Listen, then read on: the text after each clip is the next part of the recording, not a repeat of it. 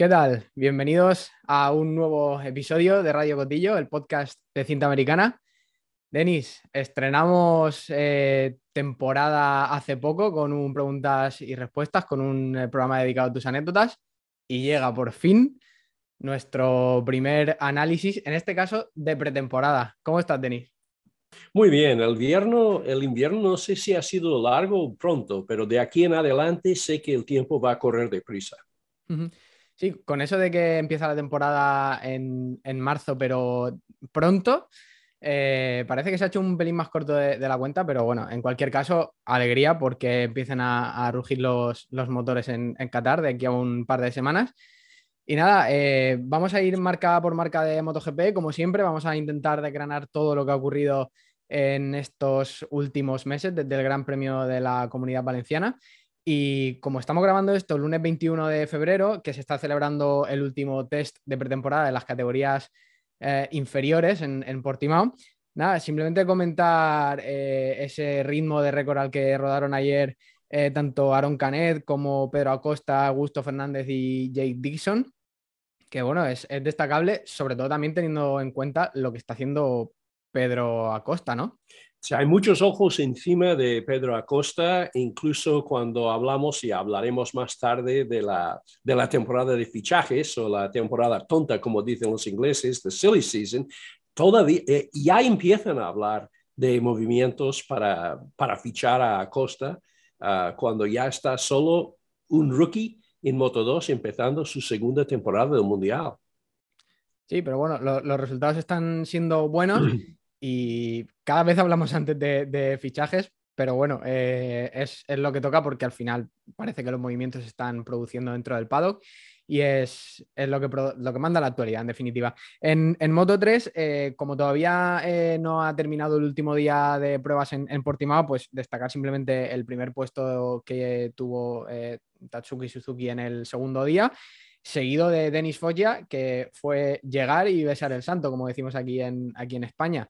Eh, parece que el italiano, después de la temporada anterior eh, con esa batalla con, el propio Pedro Acosta, va a seguir siendo la referencia, ¿no? Parece que sí, ¿eh? Parece que sí. Pues después de este repaso rápido, si te parece, Denis, pasamos a comentar esa actualidad candente relacionada con, los fichajes. Cuéntanos. Bueno, no creo que ha sido una sorpresa grande. Uh, normalmente las marcas quieren uh, asegurar los pilotos líderes lo más rápido posible. a Yamaha le gustaría mucho cerrarlo con Quattraro, pero no pueden todavía. Pero Ducati sí que ha llegado a un acuerdo con Begnaya para dos años más. Entonces, en este mundillo de fichajes, ahora está el primer puesto ya, ya, ya realizado. Ah, y el hombre ahora mismo que tiene la palabra toda la atención está sobre Cuadraro. ¿Cuadraro sigue en Yamaha o va a buscar otro sitio? Y la pregunta que hacemos es, si busca otro sitio, ¿a dónde iría?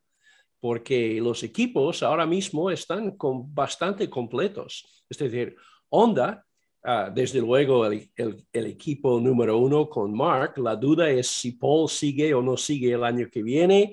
E incluso en un momento dado, eh, Tetsuhiro Kuwata, llegó a decir que Honda lo que busca es un equipo capaz de quedar primero y segundo en el mundial, lo cual carga un poco más de presión sobre, sobre Paul, pero que ha hecho una buena pretemporada. Y en Suzuki, uh, Mir parece que no está contento del todo. Perdió el último día de los entrenamientos en Mandalika por, por uh, problemas estomacales, pero eh, Mir ahora mismo está, ha llegado a decir que lo de, lo de que haya ocho Ducatis no le parece justo, ¿sabes? Ah, y muchos piensan lo mismo, sobre todo los que no tienen la aceleración de una Ducati o una Honda. Eh, pero en el fondo, y vamos a matar este tema de fichajes rápido, pero en el fondo, la culpa de por qué hay ocho Ducatis en pista está entre ah, Aprilia y Suzuki porque Dorna lo que quiere, Carmelo Espeleta lo que quiere es que haya un mundial de 24 pilotos, de 24 motos, cuatro en cada equipo. Entonces Ducati ha entrado a llenar el hueco. Bueno, ya veremos uh, lo que pasa con los fichajes, pero el primer pieza ya está, ya está solucionada. Sí, recordemos rápidamente que Cuartararo dijo que si Yamaha no le proporcionaba la potencia que él quería, que iba a pensar seriamente marcharse de, la fábrica japonesa. Pero es lo que tú dices, las opciones son limitadas.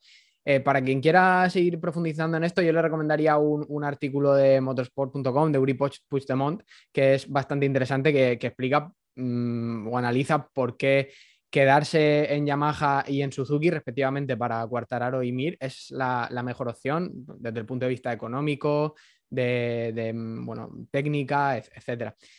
Y bueno, eh, como tú has dicho, resuelto este tema, a ver qué ocurre en, en, el futuro. Pasamos a analizar esa pretemporada empezando por Honda, que ha puesto toda la carne en el asador con ese nuevo prototipo que parece muy prometedor, ¿no? Todas todos los pilotos Honda han ido bien. Esta es la excepción sobre el año pasado. Hemos visto cómo han repartido un poco la faena, porque al final de Mandalika hemos visto a Paul haciendo una serie de, de, salidas y entradas rápidas en boxes, muchas veces con, o algunas veces con goma nueva, buscando tiempos, eh, digamos, de parrilla.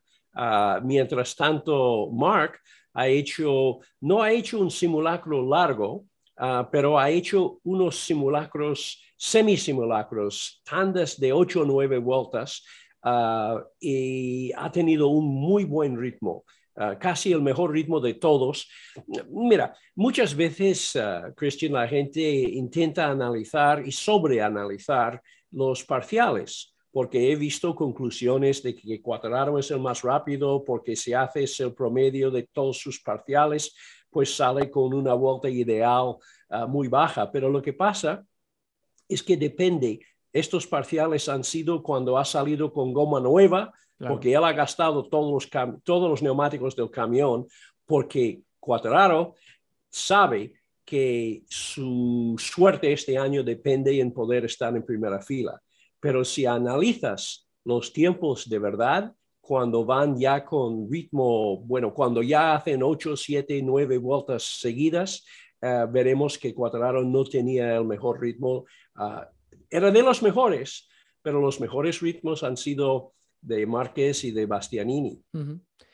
Joan Mir, de hecho, destacaba el buen hacer de, los dos pilotos de, de Honda insistir simplemente si, te parece bien en, eso de que, van con, un prototipo nuevo después de, que haya pasado un par de años con, con, los motores congelados, de que con la lesión de, con las lesiones de Mark eh, hayan caído los resultados y eso haya derivado pues, en quizá desarrollar una moto un poco más dócil, más mm, fácil para, para otros pilotos pero bueno, mm, insisto en, la idea de que, el prototipo parece muy cambiado, no solo estéticamente, sino también en términos de, rendimiento. No sé si nos puedes comentar algo al respecto. Bueno, cuando Honda ha tenido los motores congelados durante dos años, esto significa que han trabajado como nunca en los motores. Ah, también han trabajado ya para buscar un chasis eh, que da más tracción atrás, un motor más suave, y una más suave pero a la vez potente, que es lo difícil en este mundial. Han trabajado mucho con electrónica, pero sobre todo yo creo que no hemos visto toda la potencia que tiene Honda ah, todavía porque hubo unos comentarios por parte de técnicos de Honda después del último día de pruebas en uh, Mandalika, han dicho habrá más potencia para Qatar. Esto, mm, esto significa que, que Honda eh, está picado con Ducati en, más que puntos, también en velocidad máxima en prestaciones, que es, bueno, de esto ya hablaremos más adelante.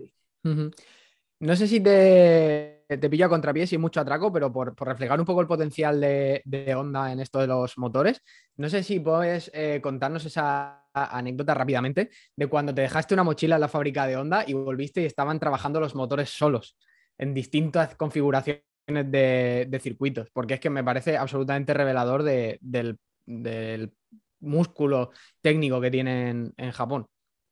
He estado en los departamentos técnicos de varias fábricas, eh, incluso uh, eh, una vez estuve en Ducati, ya hablaremos de esto más adelante, cuando no tenían electricidad, había una huelga afuera uh, y, ponían cubos para los goteos de, de, agua de la lluvia de fuera. Honda no es exactamente así, ni Ducati no es ahora tampoco, pero sí que estuve en una visita de periodistas a, la fábrica eh, Honda y nos llevaron al departamento de competición, que era un privilegio enorme.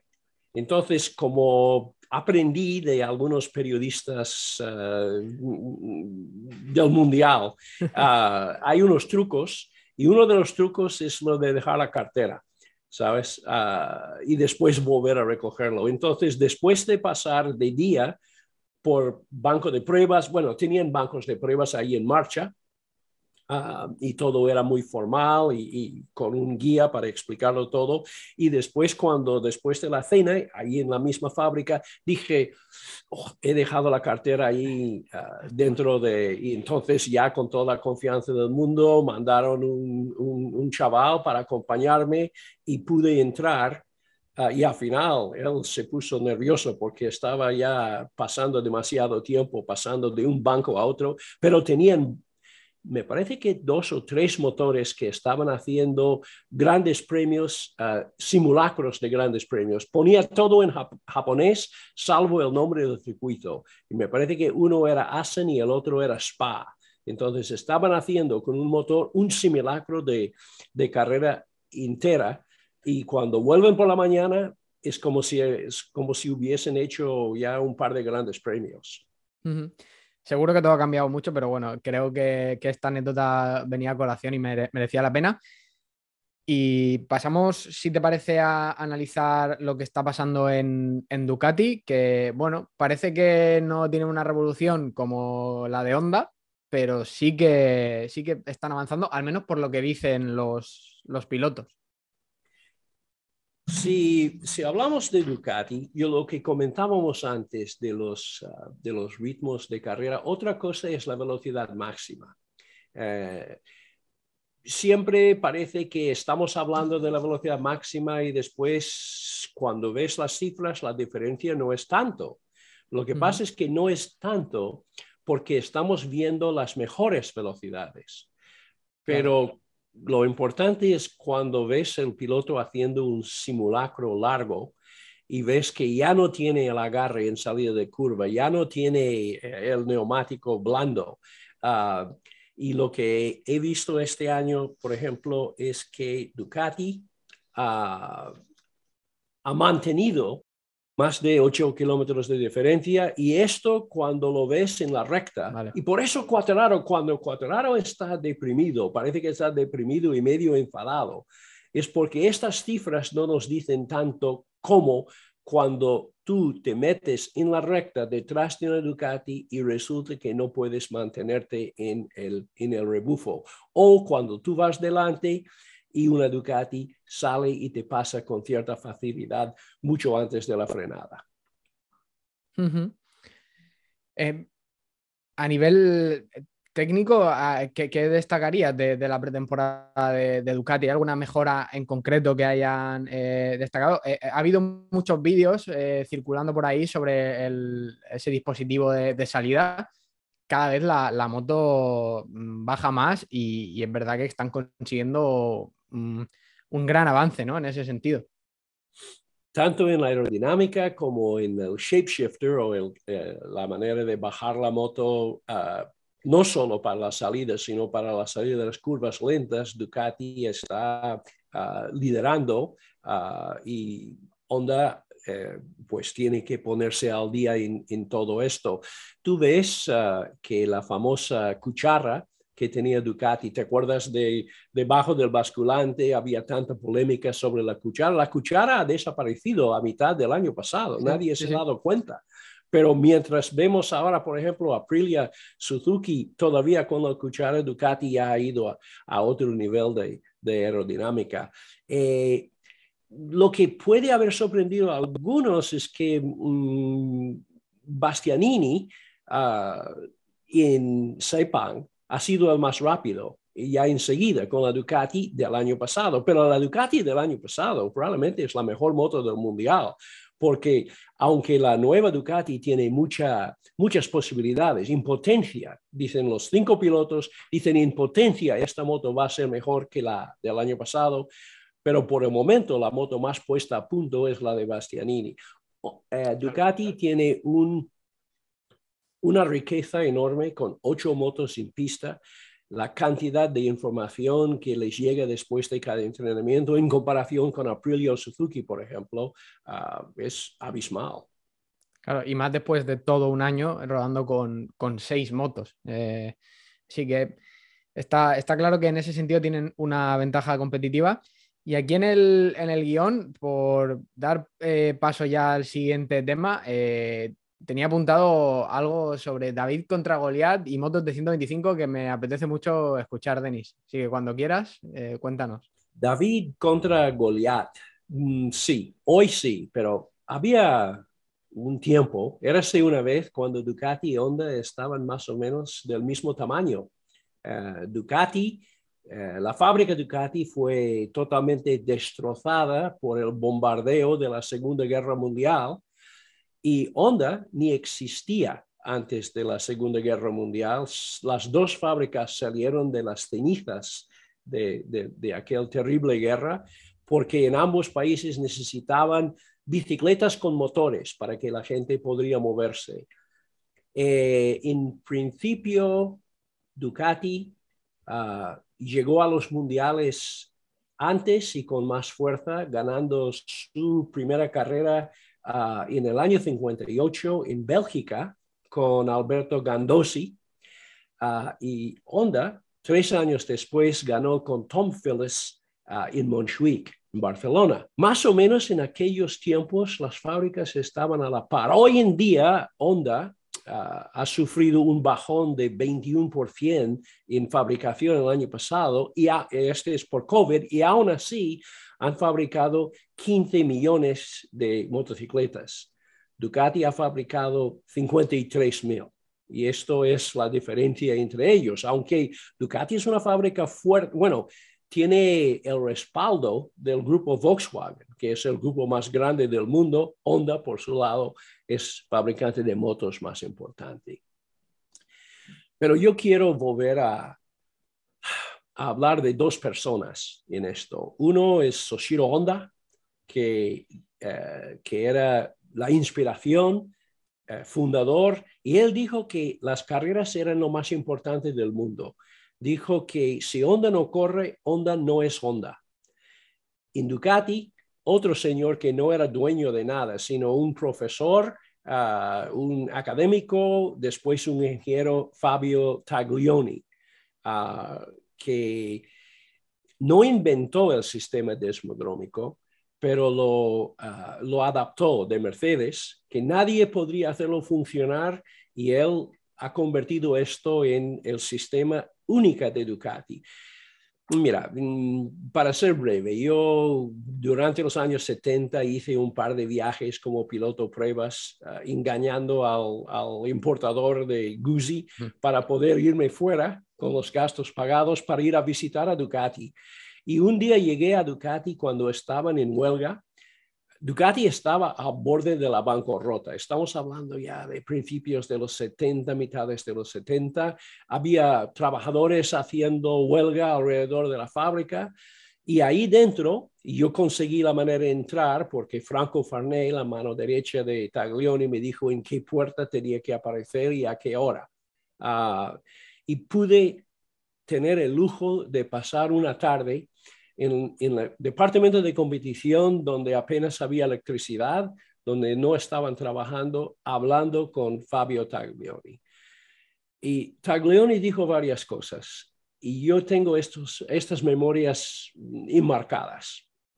Dijo, en, principio, hablando del sistema desmodrómico, dice que eh, no mangia niente, no come nada. Es el dice que cuando te pones a pensar en la fuerza que representa las válvulas que cierren eh, los muelles de válvulas de las motos, esta es una fuerza enorme. Ah, cuando estás girando a altas RPM, el motor está trabajando mucho para cerrar válvulas, ¿sabes? Y con la Ducati ah, no hay ah, ninguna, es decir, es, un sistema sin muelles. Entonces es como neumático, pero sin tener que poner potencia para que funcione el sistema neumático. Y siempre hablaba Taglioni de Honda aunque Honda no estaba ni haciendo el mundial. Uh, Honda había dejado el mundial uh, a final del 67 porque habían conseguido todo lo que, lo que querían conseguir. Querían concentrarse ya en motos de calle para Estados Unidos y en automovilismo. Pero yo le hice un par de preguntas. Le pregunté si el sistema desmodrómico es superior, ¿por qué no lo utiliza Honda? Y dice, porque Honda jamás va a copiar a Ducati. Ducati, Desmodrómica ya es sinónimo con Ducati. Y estuvimos hablando de por qué Honda no estaba en el Mundial en aquellos momentos, porque era este, estos años cuando Honda estaba afuera. Y dijo, porque Honda es una fábrica de cuatro tiempos.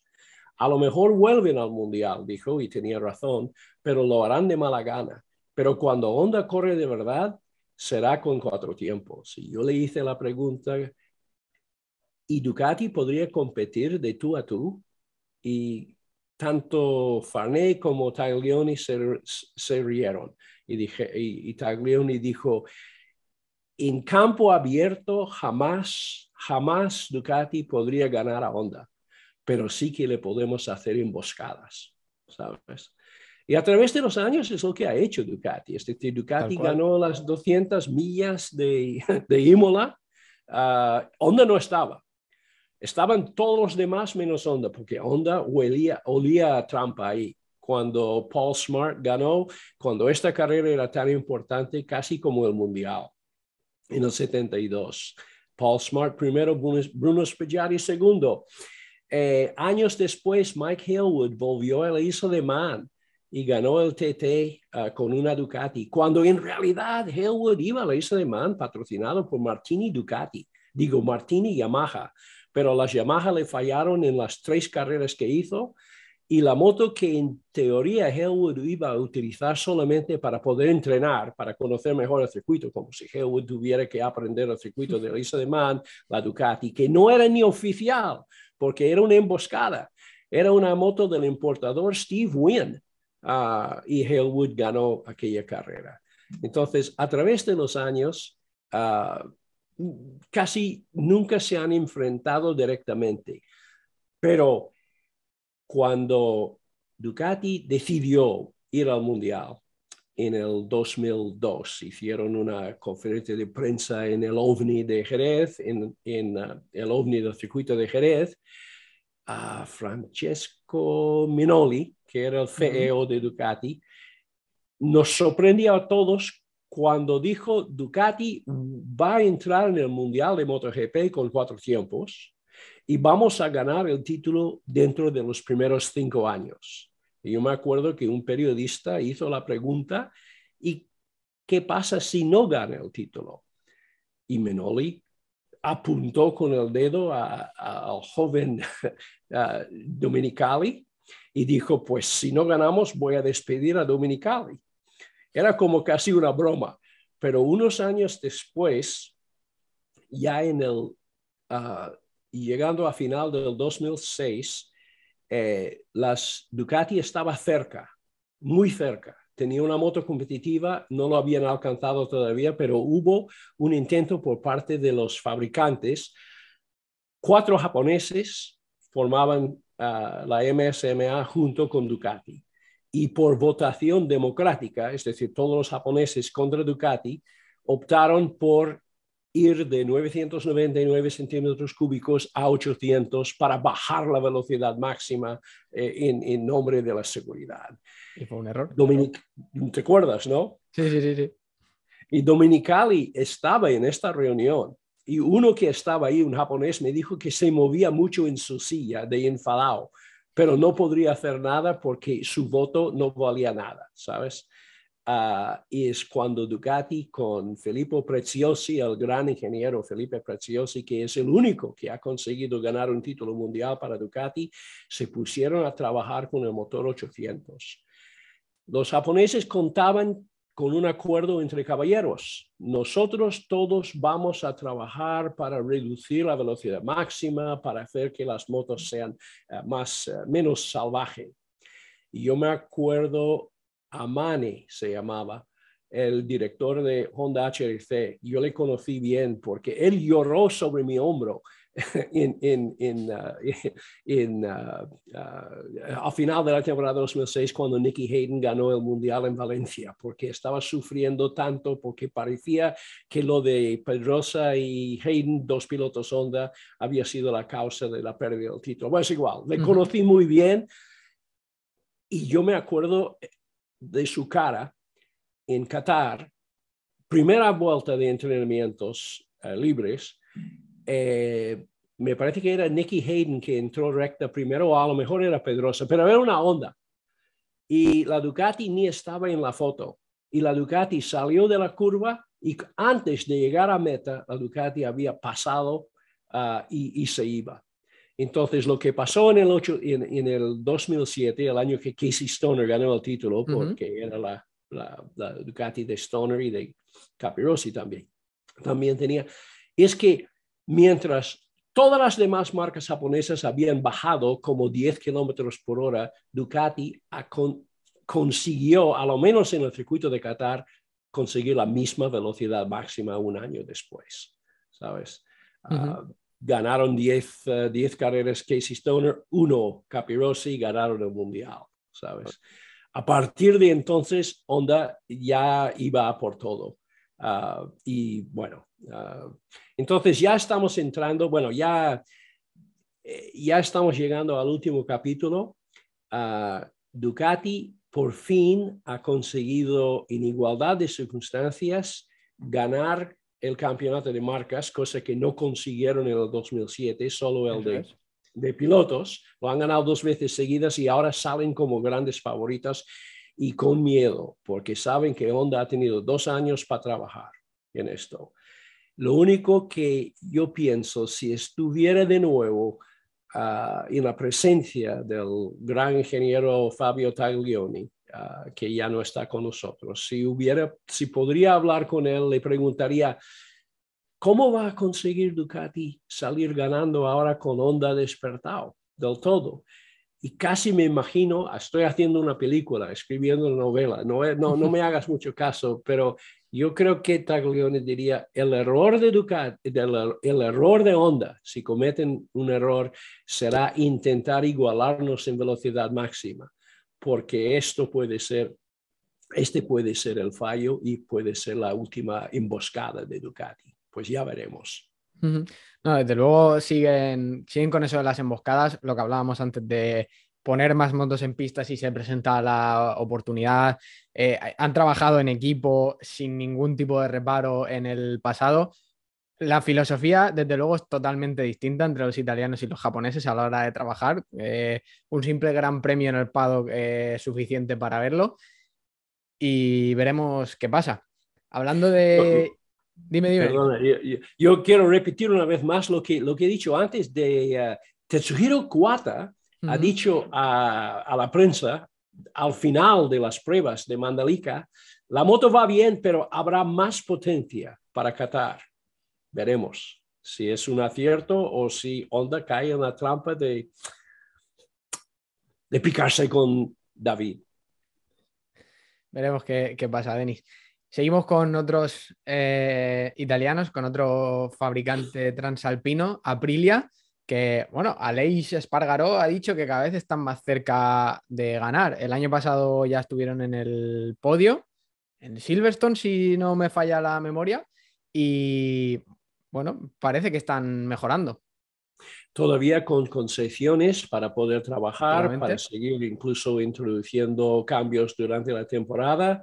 Eh, y veo a un Maverick Viñales, que siempre hemos sabido que Maverick Viñales es uno de los pilotos más rápidos del mundo, un talento natural, mm, pero su salida de Yamaha ha sido por la peor puerta que hay, es decir, intentando romper la moto en pista ah, durante la segunda carrera de Red Bull en el año pasado, cerrando puertas. Yo diría que Maverick ha cerrado casi todas las puertas del mundial, salvo donde está, y él está contento donde está. Ya no hay presión encima ya puede trabajar a gusto. Relación entre pilotos parece lo más eh, eh, amigable del mundo. y ah, la Aprilia ah, ha sido la segunda más rápida en velocidad máxima, hablando de potencia máxima. Ah, o nunca se sabe porque algunas veces se trata de un rebufo o incluso algunas veces ves que hay una, un tiempo rápido que resulta que el piloto ha salido de pista. Pero en el fondo Aprilia promete mucho. Claro, eh, eh, parece que los dos pilotos tienen un, objetivo común que llevar delante a, la marca. Pero claro, eh, ¿qué pasará cuando uno de los dos empiece a ganar, si es que empieza a ganar, que, pues claro, ya empieza lo que tú comentas, la presión de los resultados, que por cierto, eh, eh, dentro de también unas semanas se estrena ese famoso documental eh, de Amazon que, se presentó el otro día en, España con, todos los pilotos y parece que veremos cuestiones internas de, backstage de lo que pasó entre Lynn Jarvis y Maverick Viñales. Yo tengo muchas ganas de ver qué, eh, bueno, hasta qué punto se han, se han prestado a, desvelar ese tipo de cuestiones internas que suelen ser muy, bueno, eh, guardadas con mucho recelo, sobre todo por las fábricas japonesas. Sí, yo he, escuchado algunas fugas de, información sobre... Dicen que habrán algunos pilotos y algunos equipos que no estarán muy contentos con ver a la luz del día las cosas que ellos dijeron y hicieron ah, cuando ya se habían olvidado ah, de las cámaras. Pero es igual. Yo he visto este de Fórmula 1, ah, pero como no tengo ningún interés en Fórmula 1, me parecía, pues no me interesaba mucho. Pero por lo que me dicen Ah, lo único que yo digo es que si en la época de Kenny Roberts hubiese existido cámaras, uh, hubiera sido todo un mundial uh, tipo X, ¿sabes? Sí, sí, desde luego, desde el punto de vista de, de, la, de la, comunicación y, de, y, del producto que es MotoGP, a mí me parece muy positivo porque estoy seguro de que va a atraer a, muchos fans o, al menos va a atraer a gente que, que, quizá pesque el documental en algún momento dado y que, que al final eh, las carreras son muy interesantes y, conviene abrirlo todo lo posible porque estamos viendo esos declives en, audiencia que, no son nada buenos para, para el deporte. Toca hablar de Yamaha, de Cuartararo y bueno, de una situación que no parece la mejor, desde luego, en, la fábrica de los diapasones, teniendo en cuenta, por supuesto, que fueron campeones el, año pasado, pero como al final eh, la exigencia es máxima en ese sentido, pues eh, parece que Cuartararo pide todavía más material de, primer nivel.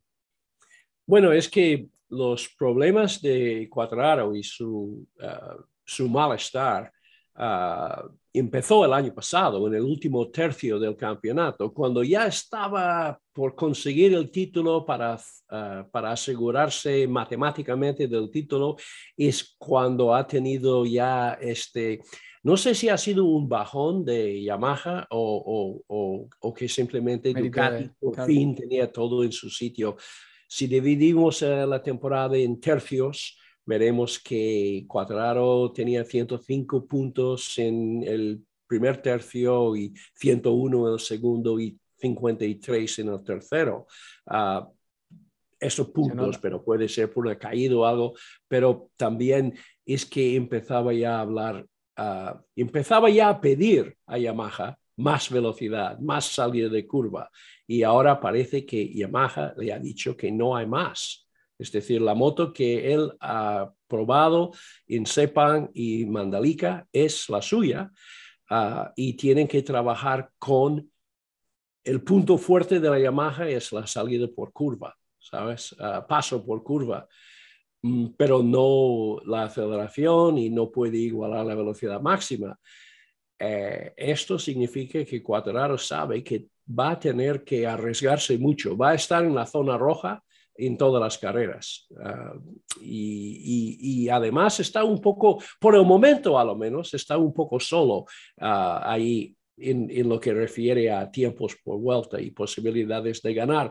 Morbidelli todavía tiene que volver a recuperar la forma que ha perdido el año pasado, en parte debido, en gran parte debido a la lesión. Uh, Dovizioso, la combinación de Dovizioso y Ramón Forcada trabajando ya ah, juntos, veteranos, uno como técnico y el otro como piloto, que no hay nadie que sabe más en el padre que estos dos. Esto es bueno para el desarrollo de Yamaha. No sé hasta qué punto Dovizioso va a volver a ser competitivo, pero es importante. Y ah, el joven de los Binder, Ah, está ahí por una especie de milagro de contratos y tendrá que hacer milagros de verdad para seguir. Entonces, Yamaha sí que tiene que empezar a mirar el mercado de pilotos uh, cara al futuro y tienen los ojos puestos, por supuesto, en Raúl, en Raúl Fernández, que ha dicho públicamente que su preferencia hubiera sido ir a Yamaha. Entonces veremos por dónde van los tiros. Si seguimos con esa idea de que tener varias motos es un activo, un recurso muy importante en, en MotoGP, desde luego Yamaha no está en la misma situación que Suzuki o Caprilia, porque sí que tiene motos satélite y por supuesto tiene activos como eh, Ramón Forcada y Andrea Dovicioso, pero claro, también es verdad que no tiene el mismo potencial que tiene Honda, que encima la vinculación con el, el LCR es muy estrecha, eh, lo mismo que ocurre con, Ducati y Pramac. Entonces, tienen que, trabajar desde luego. Y tú que los conoces bien, que los has seguido durante muchos años desde muy cerca, ¿crees que por esa filosofía japonesa son capaces de reaccionar relativamente rápido, teniendo en cuenta eso, que se va a mover el mercado de fichajes eh, desde ya y tienen que convencer a, a Cuartararo? Yo, la verdad, viendo antiguos, antiguos grandes premios uh, que son disponibles hoy en día, tanto en YouTube, YouTube como en motogp.com. No creo que nunca he visto una onda pasar, alguien lo va a encontrar, seguro, pero yo nunca me acuerdo de haber visto la Yamaha pasar una onda a final de la recta en un circuito rápido, ni en la época de dos tiempos. Entonces, la ADN de Yamaha toda la vida ha sido de tener una moto teóricamente fácil de llevar ah, y una moto que pues ah, aprovecha mejor la salida de curva, aunque uh, ha dicho que la Yamaha ya no es tan fácil de llevar, que han buscado algo más de caballería, pero no lo suficiente. Entonces, yo no sé si lo que está diciendo es que la Yamaha va a menos intentando ir a más o simplemente se ha quedado estancado. Y puede ser esta canción puede cambiar mucho. Yamaha suele ir bien en, en, um, Qatar, a pesar de la recta, entonces veremos lo que pasa. Pero ahora hemos visto todos los equipos trabajando con una intensidad tremenda en Mandalika porque Mandalika es la Indonesia es la segunda carrera de la temporada. Lo de Sepang ha sido pues eh, acostumbrarse a las motos, hacer reglajes, pero cuando llegan ya a Mandalika están pensando esto vamos a volver enseguida, ¿sabes? Y parece que Yamaha tenía sus problemas en Mandalika. La filosofía Sofía de Yamaha, desde luego, guarda alguna similitud con la de Suzuki y no sé qué lectura hace de, la fábrica de Hamamatsu de su pretemporada. A mí me da la sensación que están un poco en, tierra de nadie, ¿no? ¿no? tienen la situación de Aprilia, pero tampoco eh, han conseguido grandes resultados en, 2021. Entonces, bueno, eh, tienen mucho trabajo por delante, desde luego. Bueno, Suzuki no consiguió ninguna victoria el año pasado y solo uno, eh, solo uno eh, eh, en, en, manos del campeón el año anterior. Lo que pasa es que tienen dos pilotos bastante rápidos los dos, sin ninguna duda. Si podrían cambiarse de papel un poco, tal vez esto sería la solución. Si si Mir fuera tan rápido en entrenamientos y sobre vuelta, vuelta suelta, y, y, si, y si Rins eh, tuviera la paciencia para no caerse y para algunas veces aceptar la situación. Porque cuando he visto las caídas de Rins, nunca me han sorprendido mucho, ¿sabes? Ah, porque he visto a Rins absolutamente al límite corriendo, bueno, me acuerdo de la carrera con Dovizioso, que la, la Dovizioso y la Ducati tenían la ventaja, pero Rins esforzando, esforzando, convirtió un segundo puesto en un cero, ¿sabes? Nadie duda de que Rins es muy rápido, pero tiene que reducir las caídas. Ah, y, Mir, por su lado, ahora está frustrado, ah, pero hay algo de optimismo. Él perdió el último día por problemas estomacales uh, ahí en, en, Indonesia, pero hemos visto en cifras y en declaraciones de pilotos que sí, Suzuki ha hecho un paso hacia adelante en potencia, en, caballería, en potencia máxima. ¿Y qué pasa con, con KTM? No sé si tienes algo en el tintero sobre Suzuki, pero te doy paso ya a hablar sobre KTM, que, bueno, tiene, eh, por un lado, mantiene el equipo oficial y por el otro a dos rookies que se disputaron el Mundial de Motos el año pasado y que parece que, están funcionando también bastante bien. Parece que mm, tiene tapón de talento, ¿no? KTM. con eso de la Red Bull Rookies Cup y los equipos en Moto 3 y Moto 2, eh, van a tener que, mm, bueno, mm, desde luego descartar algo de talento, porque si encima quieren hacer hueco a Costa, como parece que se está rumoreando, tienen ahí un, problema casi de muerte por éxito, ¿no? En, ese sentido. es un lujo, es un lujo de problema que tienen pero al mismo tiempo eh, el año pasado ah, han decepcionado. Ah, ha habido una, una, especie de caos ahí a nivel de, de en cada gran premio, escuchando entre líneas lo que decía el más elocuente, digamos, de los pilotos de KTM, que es Oliveira, decía que estaban probando tantas cosas que al final cuando llegas al domingo, uh, te iría bien otro sábado para ya trabajar en la carrera en vez de trabajar en, en piezas. No creo que la solución es sustituir a Mike Leitner por uh, Guidotti, porque ninguno de los dos es técnico a por sí, aunque Leitner es más técnico que Guidotti. Lo que pasa es que lo que ellos buscan es armonía en el equipo. Uh, no sé si lo van a encontrar eh, no sé si Leitner era el problema, porque Leitner desde el año 2004 con Dani Pedrosa no ha visto más que éxitos en su carrera, pero cuando algo no funciona hay que cambiar algo. Algunas veces haces un cambio de la alineación del equipo solamente por hacer un cambio. Como, los ah. entrenadores en el fútbol, ¿no? Que como no puedes cambiar el equipo, pues cambias al entrenador. Exacto, eh, y, creo que es un poco eh, eh, perfecto. han cambiado el entrenador, pero no han cambiado ya el problema. Ahora, este año hemos visto que en Sepang y Mandalika ah, han traído menos cambios drásticos, trabajando más en, en, afinar ah, el, el, producto. Yo quería mover una, una cosa, simplemente hemos saltado yo lo, de Yamaha, pero quería mencionar que a, través de los, a través de los años, eh, si hay una marca que sabe tragar eh, las críticas de sus pilotos, casi siempre ha sido Yamaha. Incluso nos acordamos de, de cuando Koji Tsuya ah, en el Austria en el 2018 salió públicamente para pedirle disculpas a Valentino Rossi y a Maverick Viñales por la falta de prestaciones de la Yamaha. Es decir, mm, Yamaha ah, eh, no parece tener este nivel de amor propio de Ducati o de Honda. Ah, y a la chita callando suelen encontrar soluciones sutiles ah, que a través de los años, aunque Kenny Roberts ha dicho esto ni va para atrás, eh, Kenny Roberts en un momento dado se puso a fabricar pistones él mismo en Estados Unidos porque tenía un gripaje. En vez de, eh, en tomarlo en serio, lo callan, siguen trabajando y si miras los resultados de, de la época cuatro tiempos, uh, Yamaha, que nunca ha sido la moto más rápida, siempre ha estado delante. Es lo que te decía antes. Eh, no hay que perder de vista que fueron campeones el, año pasado y que, y que quizás, aunque Ducati mostró mucha fortaleza en la segunda mitad o el, último tercio de la temporada.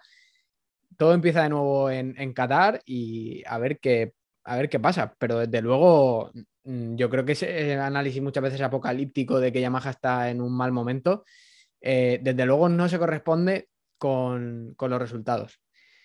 No sé si tienes algo más que comentar. Eh, si no, vamos cerrando que nos habíamos propuesto hacer un podcast bien condensado para repasar la, pretemporada. Y nada, eh, emplazo a nuestros oyentes y a nuestros espectadores en, YouTube a que nos sigan en ese primer análisis post Gran Premio eh, de Qatar, que será dentro de, de, un par de semanas. Denis, empiezan las carreras y estaremos en cinta americana en Radio Cotillo analizándolas con todo lujo de detalles. Así que, así que nada, nos vemos y, a disfrutar de estos días previos que, a mí al menos me gustan mucho, son, son muy ilusionantes. Muchas ganas ya de ver ah, estos primeros entrenamientos de Qatar y estoy pensando ahora mismo que probablemente uh, está con pesadillas ah, cuando duerme porque están pensando en el día cuando tendrá que adelantar a ocho Ducatis para estar, pues, para, para, alcanzar ya uh, cabeza de carrera.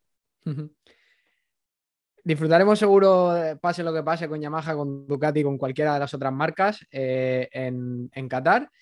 Y nada, lo dicho, cuídate mucho y nos vemos en un par de semanas. Un abrazo. Un abrazo, hasta pronto.